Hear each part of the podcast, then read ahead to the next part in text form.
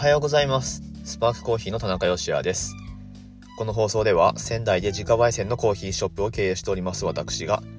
コーヒーのことや夫婦で小さなお店を経営している日常についてをお話ししています。文字通り仙台のコーヒー焙煎所から毎朝10分から15分程度で配信している番組です。はい、えー、これテイク2でした、えー、ということで今日は6月の15日火曜日でございます。いくつか最初に告知をさせていただきますが、本日5日は楽天市場の方でエントリーして、えー、楽天カード利用でポイント5倍のキャンペーンの日となってはおりますので、まあ、毎度おなじみではあるんですが、とはいえ何もない日に買い物するよりは今日エントリーしてお買い物していただくとポイントがちょっと多めにつきますよというお得な日になっておりますので、何か通販してみようかなって思ってらっしゃった方は今日がおすすめでございます。スパークコーヒーのおすすめ商品というか人気売れ筋商品としてはやっぱりコーヒーシロップですね人気でございます。はい。私もですねお店やりながらあのまああの在庫崩して飲んでることにはなるんですけれども あのちょいちょい飲んじゃってますね。はい。カフェオレに、えー、すごく手軽にミルク。まあ一応なんか何対何でとかはあるはあるんですけれどももう適当でいいんですよ。適当で グラスにちょっと半分以上ミルク注いででシロップ入れてそれだけでもだいぶ美味しいのでまずはそれがおすすめでございまして。あとはですねコーヒーゼリーとかあとはソーダ割りにしても良さそうですね。うん。でさらにウイスキーとか入れると、えー、ちょっとなんだろうコーヒーカクテルみたいな感じにもなりますしあとはアイスにかけたりとかまあいろいろ楽しみ方はあるのでコーヒーシロップ常備してあるととても便利ですというのとコーヒー豆だとコロンビアのコーヒーですね。だいぶユニークなフレーバーの、コーヒーを今販売しておりましてちょっとあの産地の方で特殊なプロセスというか、はい、を手法ですね。トレンドの手法を取り入れた、えちょっと変わった風味のコーヒーコロンビアサンティアリオ農園っていうのを販売しておりますので豆で買われる方はそれが今おすすめで人気がある商品になってますので是非チェックしてみてください。はいということで、えー、楽天市場今日ですねこのつく日はポイントがちょっと多めにつきますよという日になってます。加えてですね、えっと、また別のお知らせになるんですけれども本日6月15日連邦エリアに新たにオープンするお店でですね、サンズスムージーさんっていうスムージーの、えー、お店ですね。はい。が本日オープンになるんですけれども、そちらのお店のコーヒー関連の、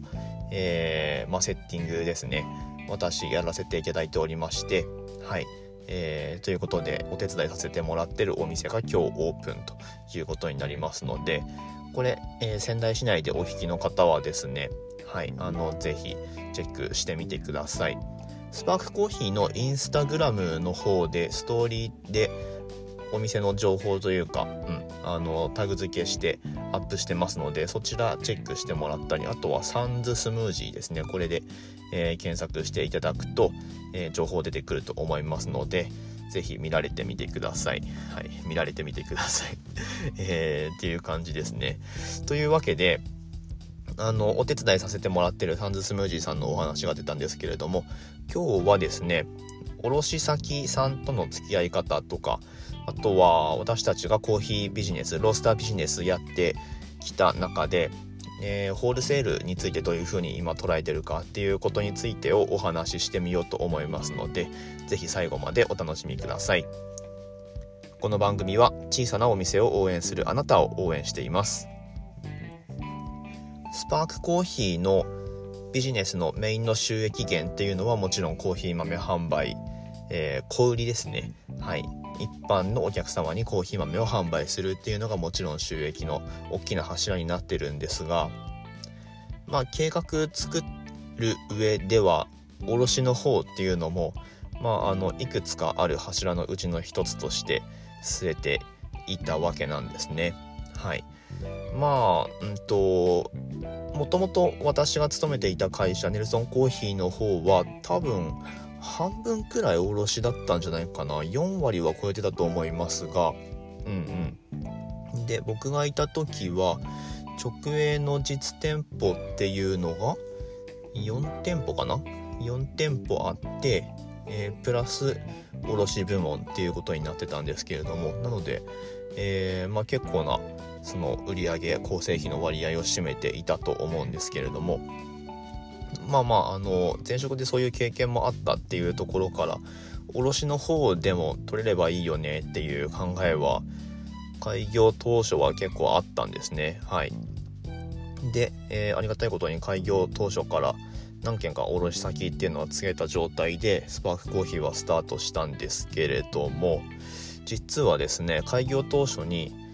あった卸先って4件くらいあったのかな？うん4件くらいあったと思うんですけれども今その4件とも、えー、お取引がない状況ですね。はい。そのうちの3件はないかなお店が。あ違う違う。うんと2件2件か。2件はお店がなくなってしまってうん。で後の2件はちょっとまあ、えー、折り合いがつかなくなって今はお取引してませんよという感じなんですけれどもはい。まあそうですね。コーヒー自家焙煎屋をやる上ではその卸の販売ってまあ結構やられてるところも多いと思いますし特に海外に目を向けるとロースターのやっぱりその収益源っておそらくですけれどもリテールあの小売りよりもホールセールですね。卸販売の方が多い場合っていうのもあるんじゃないかなと思います。はい。まあね。とりわけそのなんだろうな。まあ、コーヒーショップも多いですから海外の場合だと、うん、日本の比じゃないくらいに多いんですよ。はい。でまあその地域に何だろうな。何ていうか主要なロースターがあったらもうそこが大体その地域のカフェのコーヒー豆っていうのをカバーしてるっていうケースはよくあると思います。まあそんなイメージがあるので、まあ、ロースター始めるんであればその地域の、まあ、カフェに使ってもらったりとかっていうのはまあ自然の流れといえばそうなんですけれども。はい。ただまあ大事なのはバランスだと思うんですよねやっぱり。どういうことかっていうと、まあ、事業規模とのバランスっていうことですかね。はい、と、まあ、あと作業負担とあと価格とっていろんな要素がありますけれども、まあ、それをうまくこうバランスを取りながらやっていくっていうことが重要になってくるんじゃないかなと思います。実際うちのお店で、まあ、卸の方があの仮にたくさんあの増えていったとしても焙煎の量が増えていってで卸販売でなぜか価格を落とさないといけないので なんでなんでしょうね。ちょっと僕よくわかんないんですけど、はい、そんなにあの業務用って言ってもそんなにねあの月に何十キロとかも使うケースって稀だと思うのでそこまで価格も落とせないんですよね。実際あの量だけバンバン出してでもあのそんなにいっぱい価が高くないと私たちの生活というか、まあ、お店のあの利益の部分って全然乗らなくなるのでただただ作業負担が増えていくっていう、まあ、バランスを失うっていうのはそういうことですね。なので、まあ、ちょっと前だったら私自身そのまとまった収益っていうのはとはいえ欲しいのである程度の規模の卸先ってあるといいなというふうな考えがなくはなかったですし軽く営業みたいなこともしたりしてた時期もあったんですけれども今僕から営業をかけるってことはまずないですね。でまあ価格の面でもうんとあんまりこうお安く出すっていうこともできない代わりにまあ、私たちのコーヒーとか私たち自身っていうところを信頼していただいて、えー、それでもスパークコーヒーさんお願いしますって言ってくださるところだけお付き合いをさせてもらってるっていう感じですね。なので、うん、今すごくあのいい関係が築けてると思いますしで卸先の数もそんなにないので作業負担的にも、まあ、特に今私1人なので えー、あんまりあるとね大変なんですけれどもそこまでないのでいいバランスでできてるんじゃないかなと思います。以前にもこれお話ししたかもしれないですけれども特にこういうコロナみたいな状況があったりするとね一軒太い卸先があったところでそこで例えばコーヒーが提供できないとかまあ、ましてやその閉店されてしまうとかっていうことがあると一気にそのねあの収益構造っていうのが崩れてしまうのでまあまあそういう状況になってしまうよりもどっちかっていうとまあ私たちぐらいの規模のビジネスなのであれば一般顧客っていうところをやっぱりそのまあメインの収益源に全てメインというかもうほぼほぼそれで100%やっていくぐらいな感じで行った方がいいんじゃないかなっていう思いでいてで卸の方はもうほんとプラスアルファみたいな形で、えー、今では考えています。そんなにあの利益もまあ、とはいえちゃんとお金はいただきますけれどもとはいえそんなにこうガツガツ営業かけるわけでもないのでえっ、とまあほんとプラスアルファみたいな形ででお互い納得いく形でコーヒー使ってもらって、えー、っていうことができればいいのかなというふうに思っております。はい。でもちろんそのうちのコーヒー使ってもらうからにはしっかりその抽出環境であるとかあとはま最低限のトレーニングっていうのはしっかりあのさせてもらうようにしていてであの最近も実はえーと、サンズスムージーさんの方でですねトレーニングを実はやっていたんですけれども、はい、もう本当にあのー、なんだろうその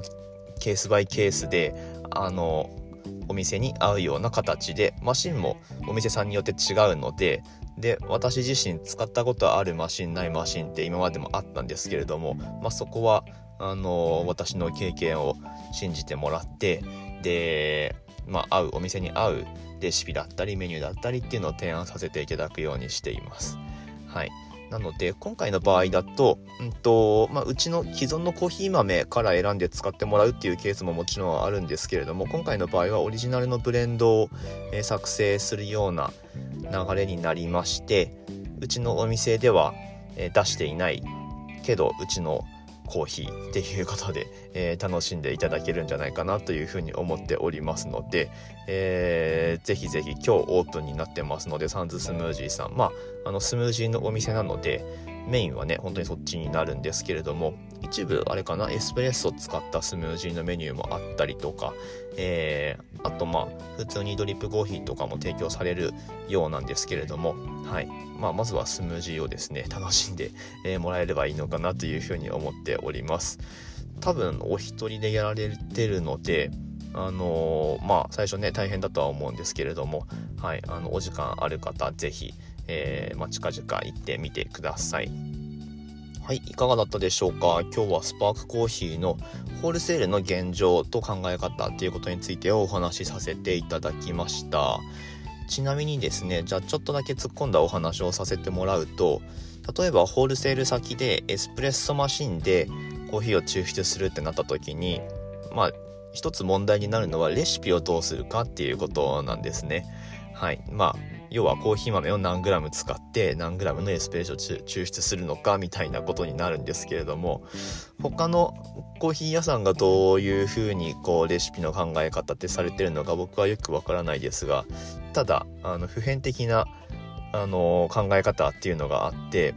例えばうちのお店でそうだな 20g のコーヒーを使って 40g のエスプレッソを抽出するっていう風な仮にうち違いますけど、まあ、仮にそういうレシピを使ってたとしてでまあホールセール先にもそのレシピでやってもらうかっていうと僕はそうは思わないんですよ。はい。でまあ一番何が大事かっていうとエスプレッソのレシピっていうことに関して一番何が大事かっていうとまあ何を基準にその使うコーヒー豆の量をじゃあ決めるかっていうことで言えばバスケットのサイズです。はい。もうこれで決めてください。でその導入したマシンについてるバスケットが何グラムサイズのバスケットなのかっていうのをきちんと把握しておくっていうその辺りから、えー、まあきちんと理解した上で、え、組み立てていった方がいいですよっていうことは一応付け加えておきます。はい。まあ、誰のためのお話になるのかちょっとわからないですけれども、まあまあ、実際ホールセール先に行った時に、じゃあレシピ決めましょうってなった時に、エスプレッソを抽出するっていう場合は、まずそこから始まるんですよ。お使いになってるマシンのバスケットのサイズが何グラム用なのかっていう、まあ、そこから決めていきますね。っていうまあ他にもいろいろ考えるべきポイントはあるんですけれども、えー、まあ、付け足しで、え、そんなこともやってますよっていうことも、え、一応付け加えておきます。はい、ここまで聞いてくださってありがとうございます。コメント返ししようと思ったんですけれども、今日もコメントがついてなかったので、このまま終わっていきますが、まあ、何かあのコーヒーについての質問であったりとかもしあればレターなんかでいただけますととても嬉しく思いますしあとはですねこの放送を Twitter とかでシェアすることができますのでまあこの回じゃなくても他の回とかでもしあの面白いあの参考になったっていう回がもしありましたら Twitter とかで番組のシェアもしていただけますと、えー、より多くの人に聞いてもらえるので、えー、とても嬉しく思います。ということで明日の放送でまたお会いしましょう。美味しいコーヒーで一日が輝く Good Coffee Sparks Your Day スパークコーヒーの田中でした。